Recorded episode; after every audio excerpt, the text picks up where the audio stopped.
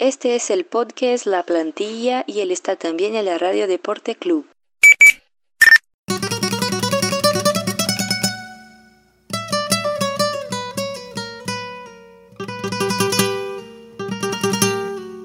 Bem-vindos! Salve, salve rapaziada, começando aqui mais um podcast La Plantilha. Você tá ligado que o podcast La Plantilha é o seu canal com o Campeonato Espanhol La Liga.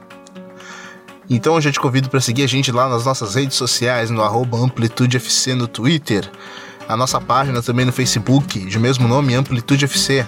Também o nosso canal no YouTube, por onde estão subindo todos os áudios do Amplitude FC, tanto La Plantilha, quanto de primeira, quanto dois toques, todos os podcasts da casa estão subindo lá pelo nosso canal no YouTube. E também não esquece de dar uma chegadinha no nosso Medium, onde a gente está comentando bastante sobre futebol por lá também.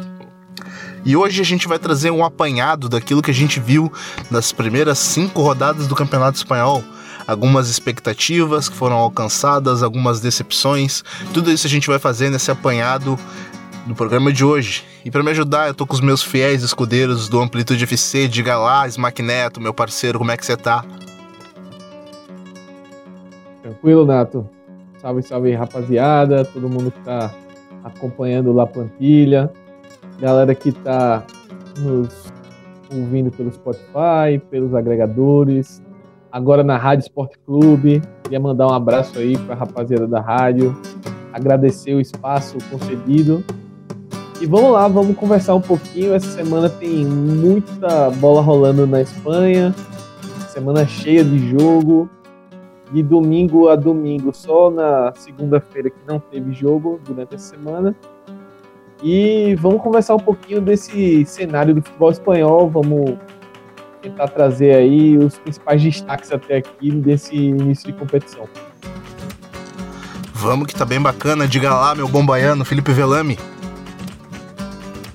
Salve rapaziada, Natos, Mac, galera que tá nos assistindo aí. Vamos fazer um apanhado, mais ou menos o que a gente viu, o que a gente acha importante destacar nessas primeiras rodadas. Muita coisa boa para se falar, outras decepções, como o Smack falou.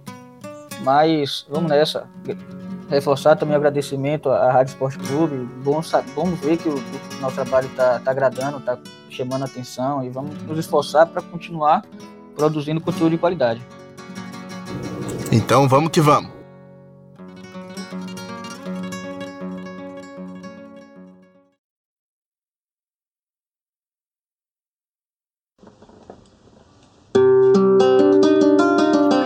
Já começamos com ela, sempre a notícia da semana. Diga lá, Smackneto. Então, a notícia da semana envolve um pouquinho daquela relação que a gente vem comentando no, nos podcasts anteriores, quem está acompanhando a plantilha já sabe, na relação da La Liga com os Estados Unidos, né? E essa semana o Celta foi designado pela La Liga para ser o primeiro clube espanhol a treinar profissionais de futebol dos Estados Unidos e que forma de uma maneira online, uma espécie de curso para pessoas que queiram trabalhar no futebol no país, nos Estados Unidos, no caso, né? E aí o diretor da canteira do, do, do Celta, o Carlos Hugo Garcia, e o responsável pela metodologia de treinamentos do clube, Eduardo Coveiro, que estão à frente desse projeto. E aí a ideia é passar todo conhecimento deles, desenvolvimento de base. O Celta é, é uma referência nas categorias de base da, da Espanha. E a ideia é fazer e essa parceria foi formada com a Federação Americana de Futebol para desenvolver mais o esporte e qualificar mais o, os profissionais americanos que pretendem trabalhar nessa área, né? Eu achei interessante assim, primeiro porque é uma forma da La Liga não só mediaticamente nos estádios, mas até a cultura mesmo do futebol espanhol se expandir ao mesmo tempo que é aquela coisa, né? O intercâmbio, uma coisa que talvez aqui no Brasil seja um absurdo ou uma coisa tratada meio com desconfiança. É, os Estados Unidos investindo bastante nesse intercâmbio aí com o futebol espanhol. Interessante. É, o que mostra que os Estados Unidos não está de bobeira no que diz respeito a a futebol, né? Sempre tentando trazer aí bons profissionais no mercado, tentando gerir, gerir futebol, iniciar futebol no, no país é, de uma forma a, a seguir as tendências, né? Daquilo que vem acontecendo no, nos países onde o futebol é, é bem mais avançado, como na Espanha. Rapaziada, vamos começar já ali pelo pelotão da frente. Uh, a, gente, a gente nota que tem um Barcelona aí uh, seguindo, tentando disparar aí na ponta do, do campeonato. O que, que, a gente pode enxergar aí desse time que, que, que fez. Um, tem muitas mudanças do ano passado para cá, tem muitos jogadores jovens chegando, muito, muita adaptação nesse time do Barcelona, mas é um time que, que vai dar caldo, né, Felipe? A gente nota aí a inserção do Arthur, a inserção do, do Coutinho, melhor adaptado a, ao time do Barcelona. Cara, é interessante o Barcelona ter aqui nas, nas cinco primeiras rodadas, né? É, me parece ainda que o Barcelona está buscando a melhor maneira de inserir Arthur, de inserir Vidal. O próprio Malcom não tem tido tantas oportunidades assim nesse começo, mas o time até teve um empate fora de teve um empate em casa com o Hirona no jogo até que foi atípico, teve uma expulsão do Lenglet logo no primeiro tempo.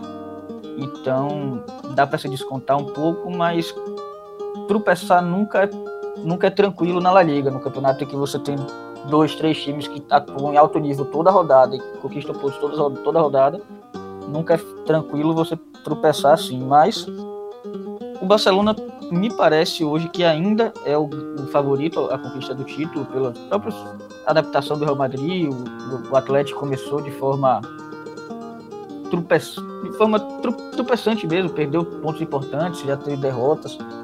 Então, mas eu esperava um pouco mais do Barcelona nesse começo. Me parece que o time ainda depende bastante de Messi. Lógico que você sempre vai depender de Messi no time que tem Messi, mas me parece que está dependendo mais do que eu imaginava que seria. Então, lógico que a gente ainda vai acompanhar as próximas rodadas, mas no geral é um começo positivo, mas esperava um pouquinho mais. E aí, Smack, o que, que, tu, que, que tu anda vendo aí desse time do Barcelona, cara? Eu, concordo com o Felipe, eu acho que o Barcelona a gente sempre espera mais, né? É, eu acredito que os primeiros jogos são importantes mais para o Barcelona hoje na questão da pontuação, mas e, e para entrosamento do time, o Valverde ainda está buscando a melhor formação. No último jogo, o Vidal foi titular, o Arthur jogou, então ele está testando, rodando o elenco. O time estreou na Champions bem também, contra o PSV. Uh, ah, teve alguns períodos de dificuldade, mas depois embalou e acabou goleando.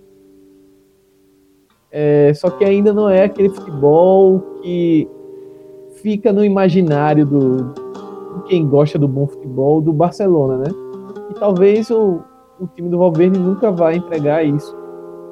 Mas é um time que entrega eficiência. A temporada passada mostrou isso. Foi campeão praticamente invicto. Trouxe reforços. É, o Malcolm está se adaptando aí o time, pode ser uma peça interessante. O Dembele essa temporada é, começou bem, é, tem feito gols, tem, tem sido bastante efetivo. Se não está sendo brilhante, está sendo bem efetivo. É, o Soares aos poucos está voltando a marcar bastante gols o Messi é o Messi, então a gente não precisa nem falar muita coisa dele. Eu acredito ainda que o Barcelona vai aos poucos encontrar o seu melhor futebol e com certeza deve ser um dos grandes candidatos. Para mim, ainda é o grande candidato a conquistar o título da La Liga. Beleza, então passamos adiante e a gente já chega no Real Madrid, porque Barcelona chama Real Madrid, Real Madrid chama Barcelona. Uh, rapaziada, é o time do atual melhor jogador do mundo, Luka Modric, eleito pela FIFA, mas nem sinal de Vinícius Júnior nesse time ainda do Lopetegui, né, Felipe? Obviamente, o Lopetegui está tendo um cuidado muito grande, talvez excessivo no lançamento do menino, porque não é exatamente um choque, só você vê a idade dele, 19 anos, 18 anos. Então sempre é importante dosar as expectativas, não querer jogar o peso todo de um que um protagonista do Real Madrid tem nos ombros dele. Então, de certo ponto, é até natural. Apesar de que eu acho que ele poderia estar sendo relacionado para jogos, ser no banco, entrar ali nos últimos 15 minutos, 20, 10 minutos de jogos já resolvidos. Dar um pouco de rodagem para ele, deixar ele sentir o que é usar a camisa do Real Madrid no Bernabéu, assim. Mas o grande ponto que chama atenção no, Real Madrid nesse começo de caminhada é o jogo de posição de Lopetegui. O, o jogo de posição na, na La Liga existem alguns times que praticam, mas sempre foi mais relacionado ao Barcelona, historicamente, por motivos óbvios.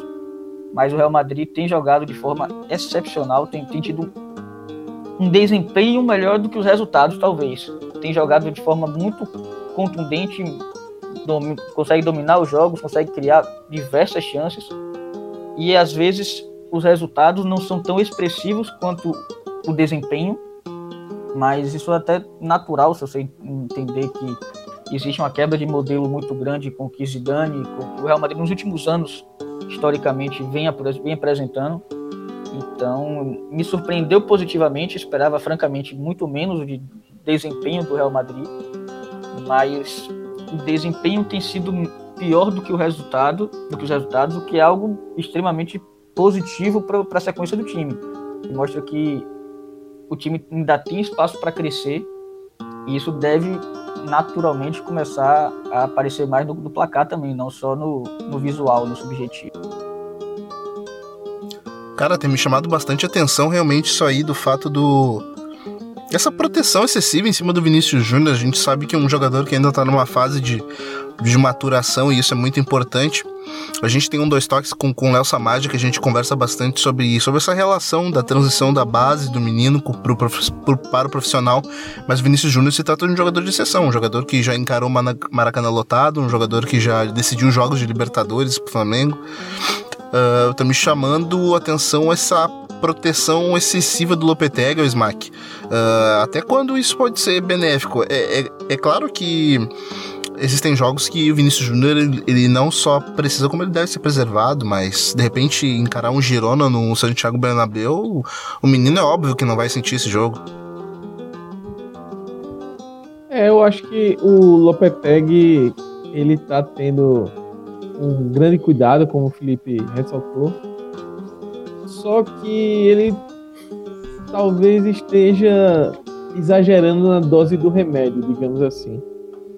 Porque ao mesmo tempo que tem de se tomar cuidados com um jogador que é jovem, que foi um investimento alto do clube, é, talvez o próprio Real Madrid, o clube em si, independente do Lopetegui, pela experiência recente com o Odegaard, que foi um, um cara que surgiu muito novo também, que foi para o clube, e que aí tinha toda essa questão que ele tinha que treinar com o time principal no contrato e depois ele foi para o time B, mas não gostou e etc. e ainda não vingou. Acho que tem esse cuidado também para não pra diminuir um pouco do hype em cima do Vinícius. Só que eu acredito que é, a melhor forma de você desenvolver o jogador é colocando ele para jogar e não vai ser no, no, jogando a terceira divisão espanhola que o, o Vinícius vai ganhar experiência, digamos assim, para enfrentar os desafios da La Liga ou da Champions League ou até mesmo da Copa do Rei.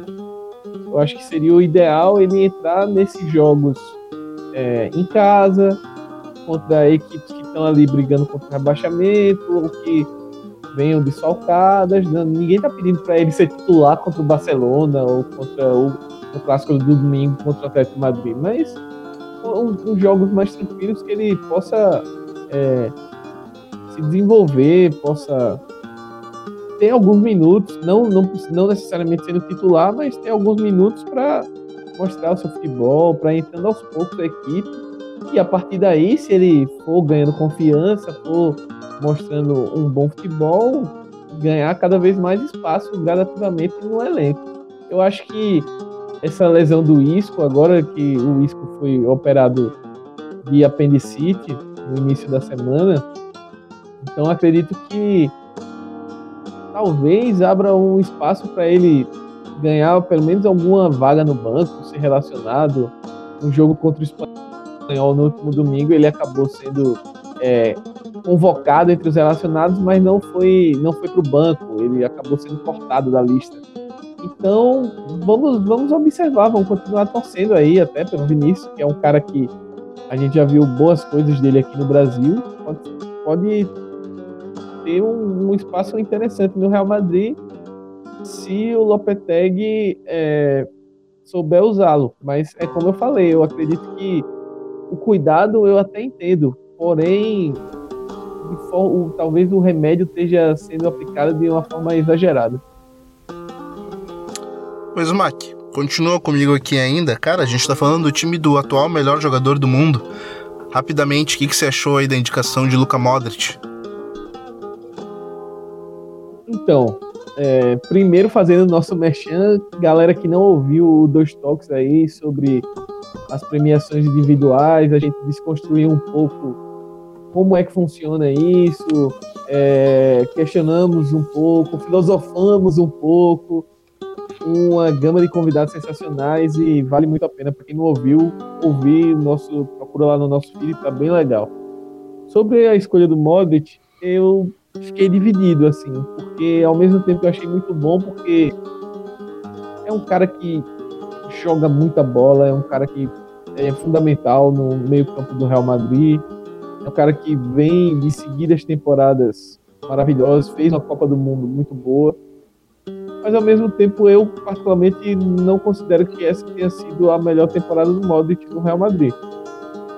Então eu fico um pouco dividido quanto a isso. Eu, eu gostei dele ter sido premiado, dele receber a, a honraria. Eu acho que como o pessoal do Migrantes até colocou no Twitter deles, é, acaba premiando também outros meio-campos, outros caras que são construtores do jogo, mas que acabam não aparecendo no momento do gol tanto assim. Mas talvez não tenha sido a temporada ideal para fazer essa homenagem a ele. Mas é, em geral eu achei, achei legal, achei feliz. É, pensando no lado um pouco torcedor, digamos assim, é legal ver uma quebra do, da hegemonia aí de Cristiano e Messi.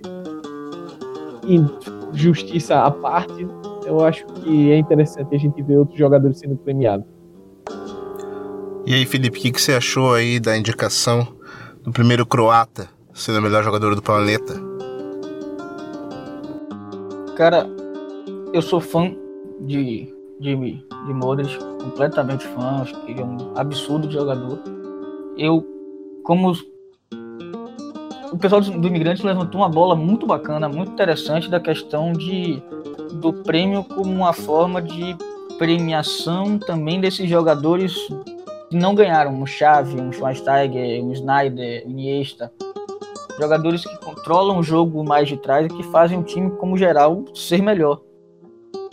Mas se você entende que a premiação é do jogador que teve o melhor desempenho ao longo da temporada, para mim, Modric não, não tá nessa discussão. Ele, tipo, ele teve uma temporada muito boa, teve uma Copa sensacional, mas ele não estaria, não estaria no meu top 3 e eu não daria o prêmio a ele. Dito isso, jogador excelente, o prêmio está em boas mãos em termos de qualidade do jogador.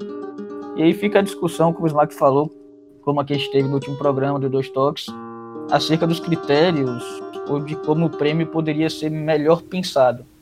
Mas aí ouve lá o programa que tá bem bacana, Chico falou bastante tempo nisso. É, rapaziada, o pessoal aqui corneta mesmo, cara. Na plantilha é isso aí. Mas, ô Felipe, uh, falando em jogadores que terminaram em alta na temporada, como, como Luka Modric, a gente já entra no time que também acabou em alta na, na, nessa última temporada, que foi o Atlético, o Atlético de Madrid, né, cara? Que acabou vencendo a Europa League, mas começou patinando esse ano, cara. O que tá acontecendo com o time do Simeone, um dos times que melhor investiu na La Liga? É, eu tinha altas expectativas para esse time do Atlético e achava que realmente ia começar já com o pé na porta, ainda mais porque para você conseguir competir com Real Madrid e Barcelona tem que ser assim, você não pode perder pontos fácil ou ainda mais de forma seguida nesse começo.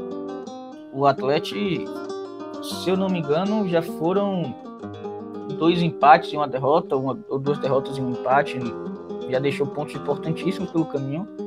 Como você falou, fez um mercado muito bom, trouxe o Lemar, trouxe o Rodri, trouxe jogadores que chegam para somar a um elenco que já era bom, já era muito bom em termos de La Liga, mas tem muito daquela velha dificuldade do Atlético de, jogar contra defesas muito fechadas. Ele tem tido um pouco essa dificuldade, apesar de contar com o Griezmann, que é um, um dos grandes jogadores do mundo hoje, ele tem ele consegue ditar o ritmo das partidas, ele consegue criar momentos de perigo de forma muito fácil.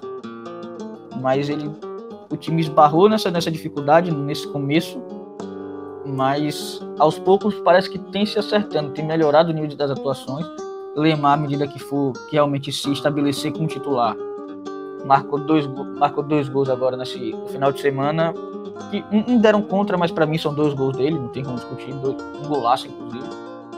Então ele é uma arma importantíssima para quebrar essas defesas fechadas. E assim como o Real Madrid, assim como o Barcelona, eu espero que o Atlético evolua ao longo da temporada e chegue em velocidade de cruzeiro. Ainda tem, ainda tá encaixando as novas contratações ao time, mas esses pontos perdidos nesse começo eu acho que vão fazer bastante falta lá na frente. E aí, o Smack, pô, a gente viu que esse time do do, do Simeone, cara, a, ainda não engrenou no que diz respeito à, à, tabela do campeonato, né, cara? Como o Felipe falou, mano, não, não pode vacilar, não pode perder ponto, porque Real Madrid e, e Barcelona, em se tratando de título, eles patrolam mesmo, cara, quem vem pela frente. A gente sabe que tem muitas mudanças, muitas contratações uh, interessantes do time do, do Simeone, mas, cara, uh, falando de tabela, de números, tá na hora de, de, de começar a somar o maior número de pontos se quiser postular alguma coisa grande no campeonato ainda, né, cara? Exatamente. É, o Atlético, ao meu ver, vem num viés de subida, finalmente. Eu acho que o Simeone começou a achar o, o time.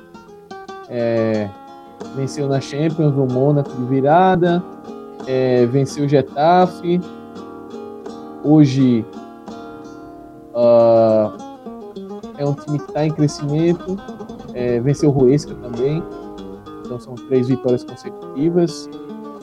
É um time que vai para o clássico contra o Real Madrid no final de semana com um moral um pouco mais elevado, mas o, o início da temporada foi preocupante, né? É um time que, que teve aquela derrota para o Celta que foi bem feia, assim, o Celta poderia ter vencido até uma margem maior de gols. Um time teve dificuldade para vencer o Raio Valecano e desapontou um pouco. É, como o Felipe falou, eu esperava que o começo fosse mais, mais arrasador, até porque a gente sabe, é, Real Madrid e Barcelona começam o campeonato já no na rotação lá em cima. Se você perder contato demais com esses times, para recuperar lá na frente depois, você correr atrás de Barcelona e Real Madrid é, é muito complicado. Eu, particularmente, é, esperava que o Real Madrid tivesse começo do Atlético e o Atlético tivesse começo do, do Real Madrid no campeonato, mas falando em termos de tabela, né?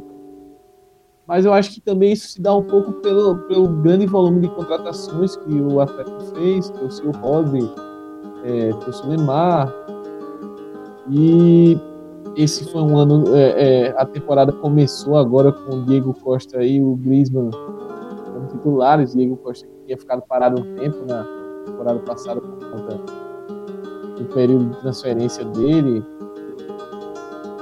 mas é isso, eu acho que é, é, o Atlético tem um, tem um caminho aí, tem um. Não, não descarto a briga pelo, pelo título, mas precisa recuperar esses pontos aí pra, com relação a, a, aos dois grandes, digamos assim. Pois, Mac, por falar em pontos perdidos, a gente tem alguns encontrados. Cara, e esse começo aí do Alavés, velho, de 15 pontos disputados, os caras já fizeram 10. É claro que, que vai ser muito difícil para esse time se manter, manter nesse ritmo, mas é um começo e tanto para o Alavés, né? Com certeza, o Alavés é, é um daqueles times que começa o campeonato pensando em se manter. E quando você começa o campeonato pensando em se manter e consegue três vitórias consecutivas, é, ainda mais se a gente for pensar que o campeonato do Alavés é contra os times que vão brigar ali embaixo. Ele venceu na sequência o Valladolid e o Raio Valecano, além de ter conseguido a primeira vitória contra o Espanhol em casa. Então é um time que vai acumulando pontos importantes aí nesse início de competição. O jogo contra o Raio foi um, um jogo bem interessante do, do Alavés, um jogo que eu consegui prestar bem atenção. Manhã de domingo, nada para fazer, eu fui, manhã de sábado, aliás, e fui acompanhar, né? E achei bem interessante, foi, porque apesar de ser um time, um jogo de dois times que em tese vão brigar ali na parte baixa da tabela, um jogo bem aberto, bem laical, o, o Raio acabou se prejudicando com a expulsão do zagueiro depois de uma cotovelada no, no cortando da direita para a esquerda. Então, eu acredito que o Alavés, eu não, não acho que vai manter essa pegada aí de vitórias em sequência, mas é um time que pode fazer um campeonato mais tranquilo, se manter esse, esse desempenho do, do início do, do início da competição. Acho que é um time que marca muito forte e tem jogadores rápidos na frente, o próprio, tanto o Ibai quanto o Caleri, e pode, pode ser uma surpresa interessante aí para a sequência da competição. E esse Alavés aí, Felipe? É como o Smack falou, você um campeonato como que o Alavés joga, que ele não está nem de perto nos favoritos e em tese muita em tese aí, não briga por vagas europeias, você conseguir 10 pontos de 15 disputados é praticamente um primeiro turno tranquilo. Você já fez boa parte de sua obrigação no sentido de que não que você fique, você possa relaxar, você vai baixar a cabeça, vai deixar para lá, mas o time começa com, não só com resultados ótimos, mas com muita confiança para essa sequência. E Smack pontuou muito bem, você conseguir resultados contra adversários em, diretos, em tese, é importantíssimo. A gente está vendo o Campeonato Brasileiro aí que você tem 6, 7, 8 candidatos ao rebaixamento. Se você não conseguir uma sequência dessa, às vezes você pode realmente ficar engasgado, ficar preso numa sequência ruim. E aí foi. Campeonato disputado, complexo como é a La Liga, em que você tem times muito bem organizados, com ideias claras, com no, no que pode até faltar um pouco de qualidade a, a alguns times, mas compensa com a organização, com a aplicação tática. Então, pro Alavés foi um começo de sonho. Acho que dificilmente qualquer torcedor, até os próprios jogadores, podiam imaginar um começo desse.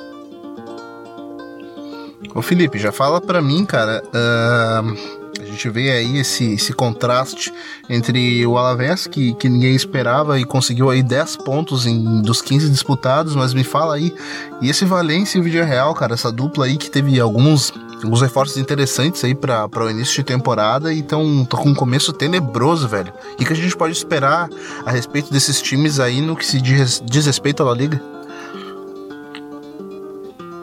Cara, muito, muito, muito decepcionado com os dois times. Principalmente o Valência, que eu esperava um campeonato seguro, conseguir até uma sequência positiva nesse começo, teve boas contratações, um time que se reforçou, buscando realmente algo maior nessa temporada, buscando competições europeias, mas começo tenebroso, até na própria Champions League, jogando contra a Juventus, Cristiano Ronaldo expulso com uma mais por praticamente boa parte do jogo perdeu sem, sem apresentar muitas dificuldades a Juventus. É um time que está tendo dificuldade de absorver as ideias do técnico, tem algumas escolhas equivocadas também. Você tem jogadores que estão rendendo abaixo do que poderiam, como o Dani Parejo, que tem qualidade, mas você vê que ele parece que sempre está desligado, sempre falta algum, alguma intensidade maior a ele. Então, me decepcionando demais realmente com com esse começo do, do Valência. E o Villarreal vai na mesma pegada. O Villarreal teve alguns reforços importantes, o próprio Casola, que retorna agora depois de um tempo parado, mas quem sabe que é um jogador de qualidade. Mas, cara, o Villarreal tá realmente complicado de você se você defender, de você você tem coisas positivas, mas o contexto geral, a pressão geral é negativa. Realmente esperava muito mais desses dois times. E por mais que eu espere que principalmente o Valência vá conseguir uma crescente ao longo da temporada, medida que os reforços vão, vão se encaixando mais no time, o time absorva mais as ideias do técnico, mas esse começo é bem complicado. Vamos seguir acompanhando aí para ver se melhora, mas sinceramente bastante decepcionado com esses dois times. Pois é, né, cara? É uma coisa que a gente que a gente até acha estranho, porque no início esse time do Marcelo Litoral na temporada passada ele parecia um time que faltava algumas, algumas coisas para completar, assim, pra, faltava a cereja do bolo. Talvez essa cereja do bolo já tenha chegado, mas o time não, o time não tá correspondendo de forma homogênea a esses reforços que chegaram, cara. Por outro lado, a gente tem no vídeo real aí uh, um time que ele perdeu perdeu talvez o seu ponto de referência no meio campo, que foi o Rodri, né? A saída do Rodri para o Atlético de Madrid, mas em contrapartida investiu pesado no ataque, trouxe aí Gerard Moreno, pagou caro pra caramba pelo Gerard Moreno para repatriar ele, mas não tá conseguindo dar jeito no time. E aí, Smack, o que, que você acha aí desses dois times, cara, no que diz respeito à tabela do campeonato espanhol e no que diz respeito à temporada deles mesmo? Fazendo até um, uma espécie de paralelo com o seu seu trocadilho sobre o bolo, eu acho que eu, a massa deu uma desandada no Valência. É, pelo menos é a impressão que eu tenho assistindo os jogos do Valência. O Marcelino Toral, ele eu, eu entendo porque foi uma quantidade muito grande de jogadores que chegaram, alguns saíram. Então você precisa readaptar esse o seu esquema aos jogadores que chegaram e ao mesmo tempo esses jogadores se adaptarem ao modelo que está sendo implantado.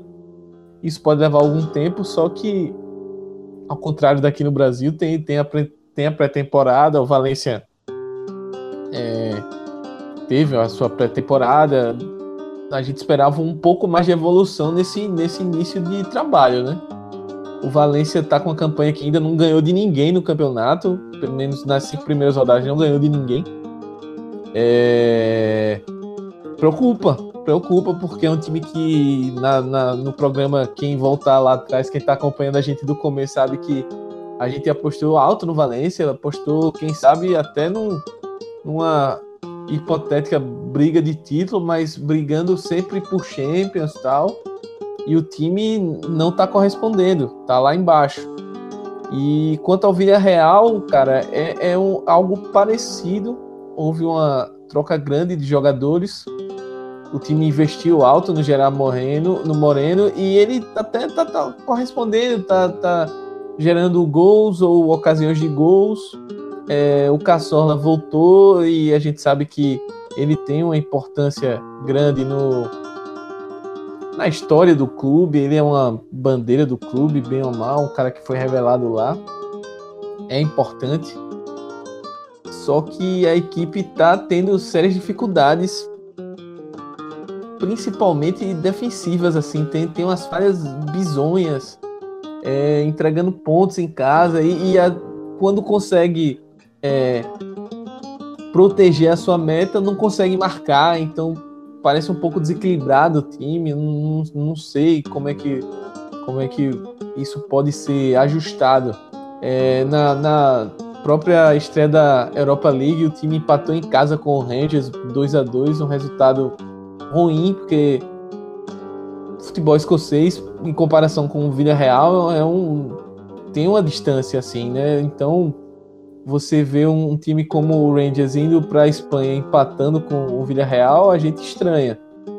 É, é um time que tem para onde crescer, pode pode se desenvolver. O Javier Calerra tem peças para melhorar o, a equipe, mas vamos vamos observar aí como é que ele vai como é que ele vai trabalhar o, Villarreal. Acho que às vezes também falta um pouco de sorte. O Villarreal no, nos primeiros jogos teve, teve boas chances, teve bons jogos, mas não conseguiu concretizar isso em pontos. Talvez um pouquinho, uma dose de sorte também seja necessária para o Villarreal.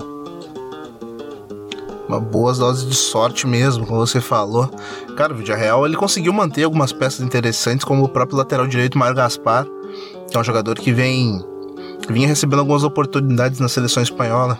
Em contrapartida, perdeu aí, como eu já havia falado, o Rodri para o Atlético de Madrid e também o Samu, Casti Samu Castilheiro, que rumou para rumou para Itália. Mas o ex-Maquineto, já me responde uma coisa, cara. Vamos desembarcar em Sevilha. O que, que tá acontecendo com esses dois times da cidade, cara? O Sevilha, que começou muito bem, uh, goleando o Raio Valecano na estreia do campeonato e causou ali um, um, hype danado na gente aqui no, no La Plantilha. Mas depois, cara, começou a, a descer a descer a ladeira. E também uh, falar do Betis, né, cara, que tá numa secura de gols danada no Campeonato Espanhol. Pois é, pois é. O Sevilha ele apresenta altos e baixos, né?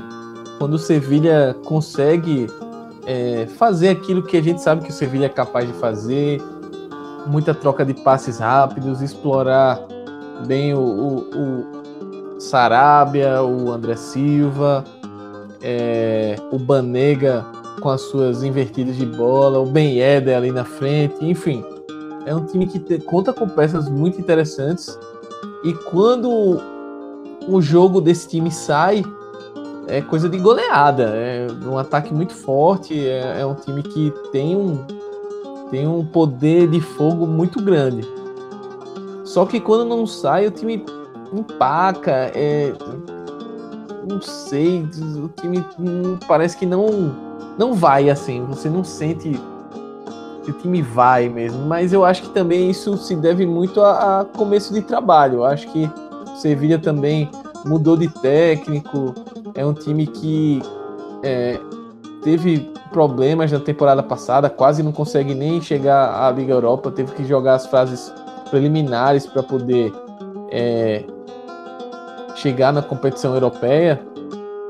Então, se o time está nesse processo de reformulação, a gente tem que ter um pouco de paciência. É claro que a gente está aqui trazendo o panorama das cinco primeiras rodadas para o nosso ouvinte, mas temos que ter a consciência de o, o Pablo Machin chegou agora e está implantando ainda a sua ideia de jogo e está tentando fazer com que os jogadores se adaptem a ela e eles se adaptem aos jogadores. Quanto ao Betis, cara, é, é, eu tinha comentado até no nosso grupo de WhatsApp do La Plantilha que agonia dá ver o Betis jogar, porque os caras têm uma dificuldade imensa em acertar o gol, marcar gol. Porque o time, é, eu particularmente parei para ver assim com mais calma, é, não só a La Liga, mas vi com calma o jogo contra o Olympiacos pela Liga Europa. E o Betis perdeu uma quantidade incrível de gols, incrível. Mesmo jogando na Grécia, no segundo tempo o Betis mandou no jogo e não conseguia fazer gol não conseguia. É, é um time que tem um sério problema para marcar. Tem que ver como é que pode ser corrigido isso. Não sei se na janela de, de inverno pode ser pode ser investido alguma coisa para trazer um camisa 9, mas até a janela de inverno a gente ainda tem muito tempo, então precisa encontrar soluções é, dentro do elenco. Precisa botar a bola dentro da caixinha, porque é isso que tá faltando pro Betis. Pontos. É, o time ganhou do Sevilha, parecia que ia engrenar, mas ainda tá, a gente tá esperando esse Betis que a gente tanto elogiou no, na, nas prévias da temporada, tá esperando o Betis engrenar de vez. E aí, Felipe, se a gente quiser ver esse Betis lutando de novo por Liga Europa ano que vem ou até Champions League, vai ter que dar uma arrancada superior àquela que fez ano passado, né, cara? É, o time segue na o problema que teve ano passado, que é a consciência defensiva, segue tomando gols mais do que talvez deveria, apesar de que tomou gol, se eu não me engano, apenas em três jogos da temporada, ou dois jogos da temporada, dos cinco. Mas segue com vacilos na saída de bola, que é grande calcanhar de Aquiles do time. O time busca jogar com saída, jogo de posição, com deixa, saindo desde lá de trás, com os zagueiros, com goleiro participando muito com a bola no pé. E tem falhado nessa, nessas ocasiões. Eu apostava um pouco mais no Betis esse ano em virtude de, já ter tido uma temporada com o Kik Setien, já tá mais aclimatado, os jogadores estarem mais aclimatados a, ao estilo de jogo, mas seguem com alguns problemas e sente muito a falta do Fabian Ruiz, que era o craque do time, foi pro Napoli.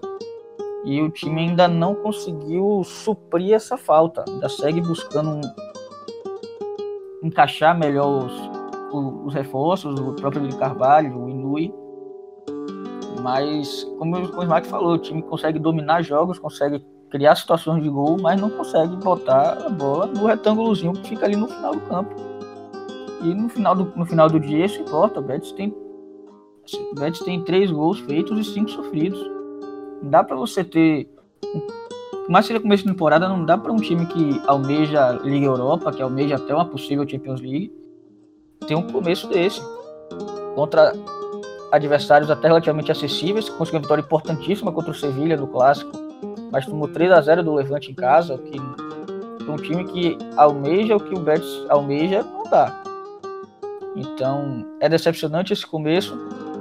Alguns dos problemas já eram, já eram esperados, já, já são conhecidos, mas esse problema de botar a bola no gol, que você tinha precisa fazer alguma coisa, os jogadores precisam fazer alguma coisa para resolver. Não é fácil, não é simples, mas é necessário. E o, o Sevilha, como o próprio Mike falou muito bem, é um, um time de, de altos e baixos. Ou o time não joga nada, e você vê que naquele dia não vai sair nada do jogo, o time não consegue criar um ritmo, não consegue criar situações, ou o time passa o carro são os caras.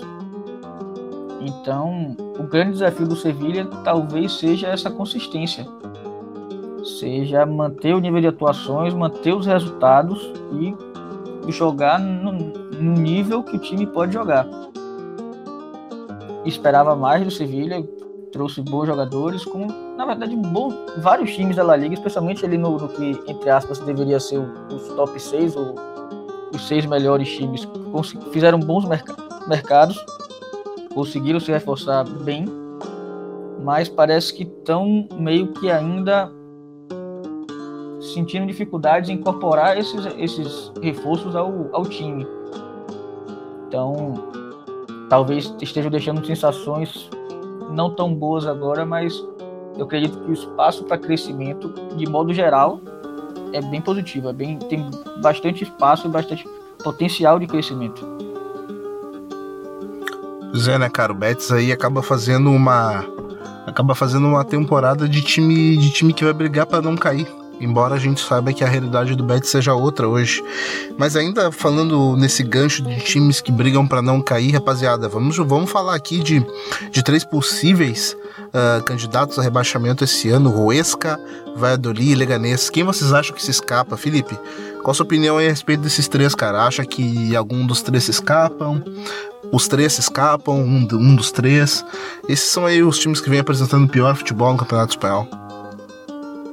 Cara, o Huesca começou trazendo sensações muito boas. Ele começa com, com uma vitória importantíssima em cima do Eibar fora de casa. Depois tem um empate, acho que se não me engano, com o Espanhol, também importantíssimo. Que em tese não seriam. O Eibar talvez, mas em tese não seriam concorrentes diretos. Então são pontos importantíssimos, mas desde então tomou 6 a 2 do Barcelona, perdeu pro, pro Atlético de Madrid também, num primeiro tempo horrível. E, me, e parece que não vai, não vai viver a altura do, do hype, do, do, do nível que mostrou nos primeiros jogos. Tem, algum, tem uns jogadores interessantes, tem o próprio Couto Hernandes que tem feito o começo de temporada muito bom, é o, talvez seja o grande destaque do time. Você tem um, um Valladolid que teve um começo terrível de, de ano, ele simplesmente não consegue. Ele talvez tenha alguns méritos na defesa, mas não consegue criar muitas situações ofensivas, não consegue ter uma produção ofensiva interessante. Mas e o próprio Leganês também ainda não conseguiu nenhuma vitória, mas tem jogos até talvez mais equilibrados do que o Valladolid. São três dos times com elencos, digamos que não tão bons quanto o resto da liga. Desses três, eu acredito que talvez o time que tenha mostrado mais, mais coisas positivas nesse começo tenha sido o Esca. Mostrou algum, algum jogo com algumas ideias interessantes nas primeiras rodadas. Tem um, um jogador que tem marcado diferenças nesse começo, o Cútil, mas parece que pegou uma sequência que não está conseguindo sair, tá? Tomou 16, 16 gols em 6 jogos, é algo no mínimo muito preocupante. E aí, Smack, desses três aí que eu te falei, cara, o que, que você acha que sai daí? Quem que se escapa? Escapam todos? Não escapa ninguém? Então, é... fico triste pelo Ruescão da Massa, né? E quem acompanha o podcast sabe que eu sou um defensor do Ruescão da Massa. Mas como o Felipe falou, eu comecei a ficar um pouco preocupado porque o time tá tomando muito gol. E ao mesmo tempo tá com cara, eu não gosto de usar a palavra azar, mas tá sendo incompetente na hora de marcar, tá perdendo algumas oportunidades incríveis em jogos que são cruciais, confrontos diretos, como, como eu falei sobre o, Alavés, é, quando você enfrenta esses times que a gente projeta que são os times que vão brigar ali embaixo para não cair, você tem que tentar somar pontos, principalmente dentro de casa. E o Ruesca que começou tão bem com a campanha vencendo o Eibar fora de casa, mas ainda não venceu em casa. Então é, tem que abrir o olho, tem que tentar melhorar o seu desempenho jogando nos seus domínios, porque isso vai ser muito importante para a sua tentativa de manutenção na primeira divisão.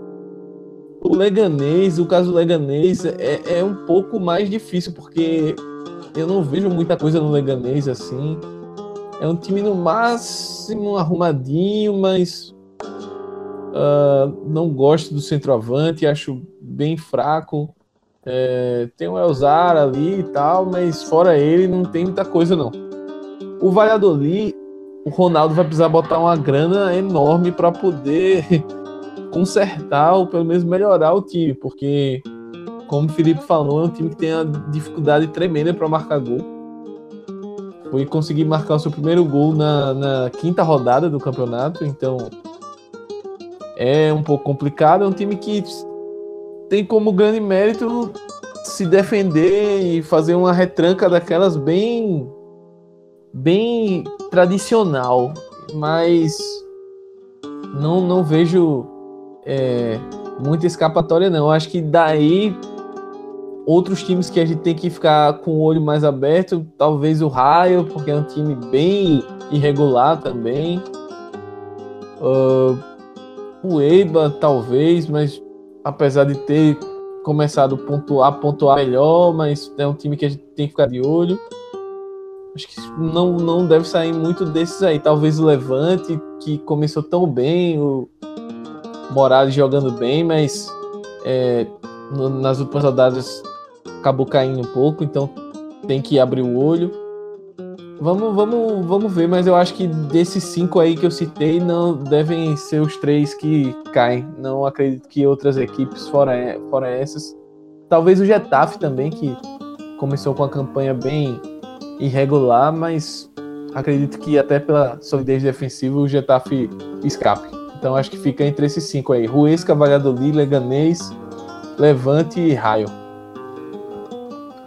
Ô Smack, agora a gente entra na, na tabela do Campeonato Espanhol. A gente sabe que, que, que deu uma embolada aí nesse meio de campo dos jogos da, da La Liga. A gente sabe que vão ter jogos paralelos aí. A gente teve a rodada 5 grudadinha na rodada 6, que vai ser no meio de semana, com alguns jogos uh, do campeonato não muito interessantes. A gente tem ali talvez o jogo de maior destaque que seja um Sevilha e Real Madrid, que vai acontecer aí na rodada 6. Mas, cara, a rodada 7 é o que reserva os melhores jogos, a gente vai ter aí o Smack, o Derby, Atlético de Madrid e Real Madrid. No caso, Real Madrid e Atlético.